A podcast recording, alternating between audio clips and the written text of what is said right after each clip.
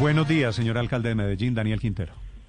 Mi querido Néstor, un saludo para ti, para toda la mesa y para toda la audiencia, esperando que se estén cuidando mucho, que este año nos traiga a todos mucha salud, mucha felicidad, pero en especial que le ganemos esta batalla del coronavirus. ¿Cómo están las cosas en Medellín hoy, alcalde? Pues seguimos en una estabilidad crítica, eh, seguimos en niveles muy altos de ocupación, entre el 86 y el 90%, fluctuando en esos números. Empezamos ya a recibir las personas que se contagiaron el 31 de diciembre, hasta eh, los días anteriores veníamos recibiendo los del 24 de diciembre. Y ahora eh, empezamos, digamos, la etapa, llamo yo la más difícil, porque sin duda el 31 es mucho más festivo en Colombia que lo que es que lo es el 24. Nosotros tomamos medidas de toque de queda el 24 y el 31, que hoy las reconocemos como los grandes salvavidas que nos han permitido no colapsar el sistema de salud y seguimos pues eh, revisando y atendiendo las cifras con mucha atención, con mucho detenimiento, para que no se nos vaya a escapar la curva, para mantener los niveles bajos de letalidad que tiene Medellín en su sistema de salud, 1.7%, que es uno de los más bajos de América Latina, lo que prueba pues eh, que se ha cuidado mucho que el sistema de salud no colapse y que la atención del sistema de salud sea lo mejor posible en medio de la crisis que esto significa. Alcalde, y con base en estas cifras, en la ocupación de camas UCI, en las fiestas que dijo usted esta mañana, habían desactivado este fin de semana, dos mil fiestas, que es muchísimo en Medellín, ¿vienen medidas excepcionales para la ciudad? Pues nosotros estamos esperando un poco los resultados de esta semana. Hay una circular ya del gobierno nacional. La circular dice deben haber en ciudades que tengan más del 85% unas restricciones nocturnas. Estamos ya en conversación con el gobierno nacional. Ayer tuvimos una conversación al respecto. Ya nos vamos a reunir con los alcaldes del área metropolitana para discutir cuál es el efecto de las medidas, mirar los cifras, las cifras de cada uno de los municipios del Valle Aburrá y en coordinación con la gobernación de Antioquia esperamos el día de hoy estar emitiendo alguna medida al respecto. ¿Medida como cuál, alcalde, por ejemplo? ¿En qué están pensando? Eh, sería eventualmente o la nocturna, digamos que es la una medida que nosotros venimos implementando ya hace varios días. ¿La nocturna es toque de queda nocturno? Exactamente, sí. Es un toque de queda nocturno muy dirigido a evitar estas fiestas, en especial las fiestas ilegales y las fiestas eh, que se realizan muchas veces y que son además pues indignantes en medio de lo que estamos viviendo. Eh, y al mismo tiempo también reducen pues algo el contacto social sin afectar mucho la economía. ¿Cuál ha sido la filosofía de Medellín en esta etapa de coronavirus desde el primer día? ¿Cómo hacemos que no colapse el sistema de salud y cómo hacemos que no colapse la economía? Y en cada decisión que tomamos la tomamos pensando en las dos variables porque la economía también es vida, el empleo también es vida si alguien pierde su empleo porque uno tomó una medida innecesaria, pues también es muy costoso y es algo que no debe pasar. Alcalde, frente a esa situación que usted está evidenciando esta mañana, ¿se han habilitado más camas? ¿Cuántas van a quedar habilitadas en los próximos días? Y dos, también ha hecho usted una petición a la corresponsabilidad, porque usted ha dicho, soy el alcalde de Medellín, fue elegido, pero tampoco soy Superman. Sí, Héctor, en efecto, eh, estamos a toda velocidad y con todo el acompañamiento del sector de la salud, de los médicos que han puesto todo en medio de esta etapa, incluso sus vidas, porque muchas familias lamentablemente han perdido a, médicos, familiares que estaban prestando, que estaban trabajando para salvar vidas. Nosotros hoy tenemos 867 camas activas, vamos a llegar a 900 en el transcurso de esta semana y vamos a desbloquear 28 que por falta de personal, personas que se contagian, médicos que se contagian salvando vidas, eh, pues hay camas que nos toca deshabilitar. Con esto, digamos, creemos que vamos a pasar esta etapa, siempre y cuando no estemos enfrentando una nueva cepa. Si hay una nueva cepa, lo que vamos a ver es que pasa Navidad y siguen los números hacia arriba. Dios quiera no. Pero estamos preparándonos para ese escenario. Estamos, porque uno se tiene que preparar para el peor escenario. Y por eso yo de nuevo le pido a la ciudadanía, pensemos que estamos en el peor escenario, pensemos que hay una nueva cepa, pensemos que es más contagiosa y que nos tenemos que cuidar el doble. Solo así vamos a poder salvarnos de medidas restrictivas adicionales. Ya hemos tenido que tomar muchas. No es lo que queremos hacer, pero si toca, pues pero, toca alcalde, Lo de la nueva cepa, que lo oí el fin de semana hablar de eso, ¿Es una suposición o una certeza ya que la nueva cepa está en Medellín o está en Colombia? No, es una suposición que eh, se fundamenta en el debido cuidado, es decir, el gobernante tiene que pensar en el peor escenario y, desear el mejor, claro. ¿Qué es desear el mejor? Que ojalá no haya nueva cepa y que si llega, que no sea más contagiosa y que, y que no triunfe contra las cepas locales porque entre, entre virus de alguna forma hay una batalla por cuál se convierte en el predominante. Eso, eso eh, es lo deseable, pero el sistema de salud tiene que estar listo para enfrentar incluso si tenemos la mala suerte de que nos coincide este pico de año nuevo con nueva cepa. Ojalá que no, pero estamos preparándonos para eso. Nosotros tenemos mil camas listas para activar en caso de que sea necesario. Hasta ahora Medellín ha podido atender todas sus camas con intensivistas, sin necesidad de recurrir a otros profesionales de la salud como anestesiólogos que también saben eh, hacer cuidados intensivos, eh, pero pues obviamente no se prepararon, no se formaron de forma pero, alcalde, para eso. No le entiendo, porque nos dice usted que tiene mil camas listas, pero nos acaba de decir hace un momento que tiene bloqueadas unas camas porque no tiene personal, porque no hay personal sanitario suficiente, porque o están enfermos del COVID o no, o están descansando. Eh, ¿Cuál es la situación real del personal de salud para cubrir las unidades de cuidados intensivos en Medellín? Esa es una maravillosa pregunta porque permite aclarar una confusión que ha habido al respecto. Cuando nosotros iniciamos en marzo, en febrero, la batalla contra el coronavirus, teníamos un reto muy grande. No había ventiladores. En el mundo no había ventiladores. Nos tocó eh, pasar las duras y las maduras para poder pasar ese esa etapa de desabastecimiento de ventiladores, incluso fabricando nuestros propios ventiladores, que además están disponibles, ya han superado todas las pruebas en humanos, en caso de que sean necesarios. Eh, el primer reto que nos pusimos no fue duplicar el número de camas de cuidados intensivos en, relación a ventiladores y camas como tal, no triplicarlo, sino ir más allá, a mil. Medellín se puso la meta más ambiciosa en términos, si se quiere, de aparatos y dispositivos, de camas, y dispositivos. Eh, eso está parcialmente resuelto, resuelto. Nosotros tenemos, no tenemos problema ya en eso, hay camas con ventiladores, pero una cama de cuidados intensivos para poder funcionar necesita gente y no cualquier gente. Alguna gente dice, oiga, pero yo conozco un amigo mío que es médico y está desempleado. No, pero es que no es cualquier médico, es intensivista. ¿Qué es un intensivista?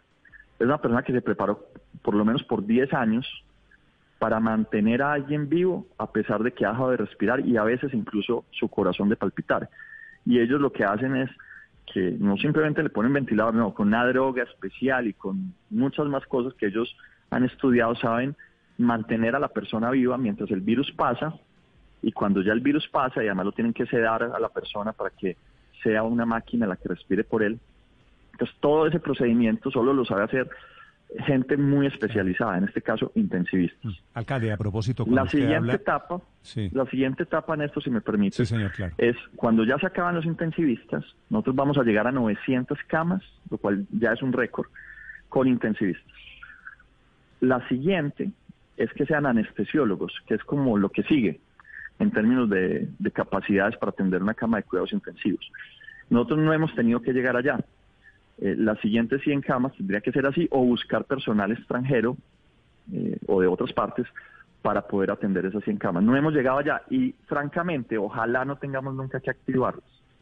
Ojalá nunca tengamos que llegar a mil camas activas de cuidados intensivos, porque si hacemos eso quiere decir que tenemos mínimo 900 personas conectadas a un ventilador. Cuando usted habla de esos ventiladores disponibles, alcalde, ¿se refiere a los ventiladores de ruta N, los hechos en Medellín? La mayoría son ventiladores eh, normales, es decir, eh, ventiladores que se compraron, sí, importados.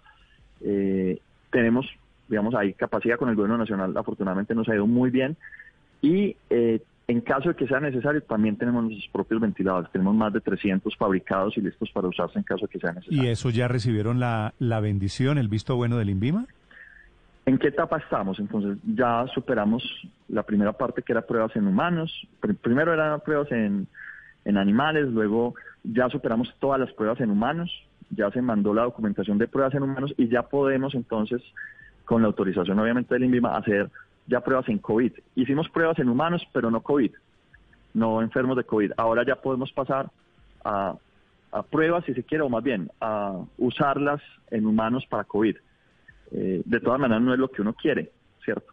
Han pasado todas las pruebas, han pasado absolutamente todo, pero insisto, uno no quiere llegar a mil camas activas, porque si hay mil camas activas es porque algo hicimos mal, es porque se nos fue la curva, porque se nos fue el, el virus. En Medellín no hemos dejado que pase eso, nos hemos anticipado, hemos tomado decisiones a tiempo, la 24, la del 31 nos permitió moderar la curva y ahí vamos, vamos haciendo la tarea. Estamos esperando la nueva cepa. La nueva cepa puede cambiar la realidad, es una, es una, es una verdad también cierta. Y estamos preparándonos en caso de que esa nueva cepa eh, sea más sea más eh, virulenta o más infecciosa, más contagiosa y por tanto demande más el sistema de salud de la ciudad. Alcalde, teniendo en cuenta que hay comunas como el centro de Medellín, San Javier o Aranjuez que reportan múltiples casos de indisciplina o comunas como el Poblado o Belén que tienen los casos más activos de COVID-19, ¿la alcaldía planea volver a esas cierres sectoriales como lo tuvimos el año pasado en el barrio Sinaí o las cuarentenas siempre serán totales? Valentina, no, eh, nosotros no tenemos pensado cerrar el Poblado cerrar Belén porque tienen altos casos de contagio en este momento, no. Nosotros eh, en el Sinaí, que fue un barrio muy chiquito de mil personas, 900 personas realmente, eh, hicimos un ejercicio de cierre cuando todavía no teníamos camas de cuidados intensivos. Entonces ahí sí nos tocó hacer un cierre porque el riesgo de que esto se nos fuera era muy grande cuando no teníamos camas de cuidados intensivos. Eran otros tiempos. Ahí el uso de tecnología fue fundamental. Sin tecnología nosotros se nos hubiera escapado la curva. En la ciudad, en la tercera ciudad más densamente poblada del mundo, que es Medellín, y eso pues una ciudad densamente poblada es, es un peligro gigante cuando hay una expansión de un virus. Entonces, eh, gracias a la tecnología, gracias también a la responsabilidad ciudadana, nosotros y, a estos cercos particulares pudimos evitar que eso pasara. Pero hoy el contagio realmente ocurre en toda la ciudad. Tenemos una economía abierta, hay, mm. digamos, todo el mundo está trabajando, todo el mundo está eh, viviendo su vida y eso hace que las medidas tengan que ser generales. Sí.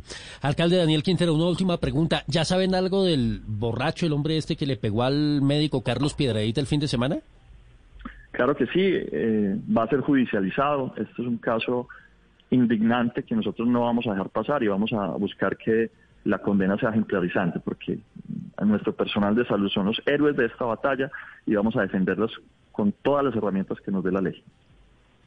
Claro, alcalde, quisiera preguntarle por algo que usted ha dicho con insistencia en esta entrevista. Por un lado, que la nueva cepa puede cambiar la realidad y por el otro, que hay que estar preparados para el peor escenario. Y sobre eso le quiero contar que hoy todos los periódicos en Ecuador abren con la noticia de que la nueva cepa del Reino Unido ya está en el Ecuador, con lo cual son tres vecinos de Colombia que la tienen.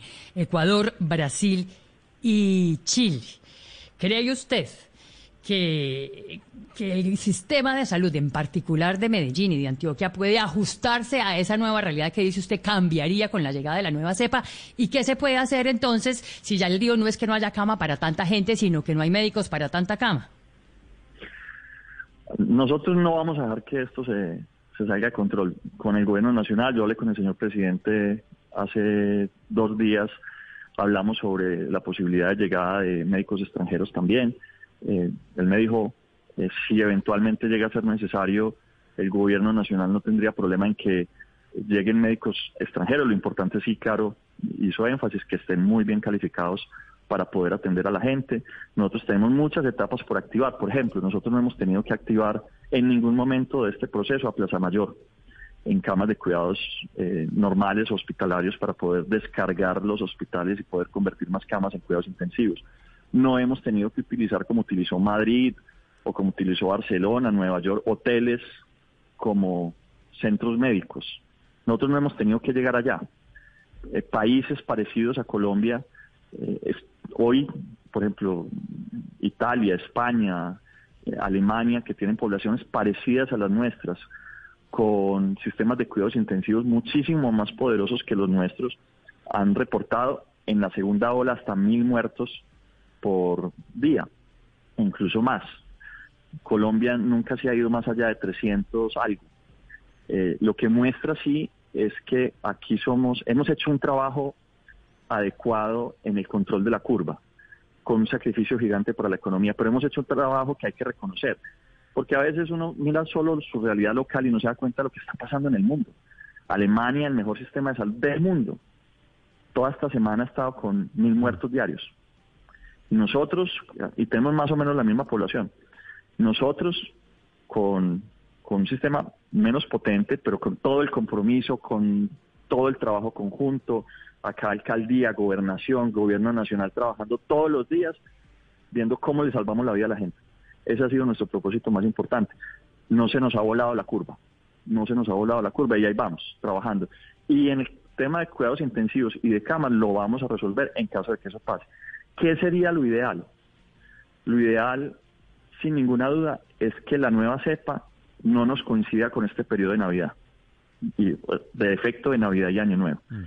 Que si llega, nos coja un poquito más allácito, más, más adelante, de modo que tengamos un respiro, porque las dos cosas al tiempo, que es lo que pasó en Europa, es fatal. Cuando usted dice traer médicos de afuera, alcalde, importar médicos desde dónde, en qué país está pensando? Entonces voy, voy de nuevo a las etapas que definió el gobierno nacional. Son como cuatro. La primera, los médicos normales, los digamos, los intensivistas del hospital. Mm. Los segundo, intensivistas de la misma de la misma región, es decir, por ejemplo, de Antioquia. La tercera, intensivistas nacionales. La cuarta, incluso son más etapas, utilizar anestesiólogos, ¿cierto? La quinta, entonces, o sexta, es de así buscar médicos extranjeros. Por dirección del gobierno nacional, eh, esas relaciones las tiene que hacer el gobierno nacional y por eso mi llamada con el señor presidente eh, fue en el ánimo de que el gobierno nacional eh, vaya explorando alternativas con otros países que eventualmente pasen su curva y que nos quieran ayudar. Eventualmente si nos llega la cepa nueva y llega a pasar algo, es como estar preparados. Mm. No es que va, no es que seguro, no es que va a pasar, sino que todo esto hay que estar listos por si pasa. Sea el alcalde de Medellín, Daniel Quintero, con sus propuestas, con sus ideas y con las cifras del coronavirus en esta época de resurgimiento de la gravedad en esta pandemia. Alcalde Quintero, gracias por acompañarnos esta mañana. Querido Néstor, un saludo para ti y para toda la mesa y muchas gracias y mi Dios les pague y a cuidarnos todos. Mensaje de conciencia. Nosotros somos los alcaldes, somos los gobernadores, los presidentes, pero no somos Superman. Si todos no ponemos un poquito de nuestra parte va a ser difícil, pero también al contrario, si todos nos unimos, si todos ponemos un poquito de nuestra parte, esto lo superamos, esto lo ganamos.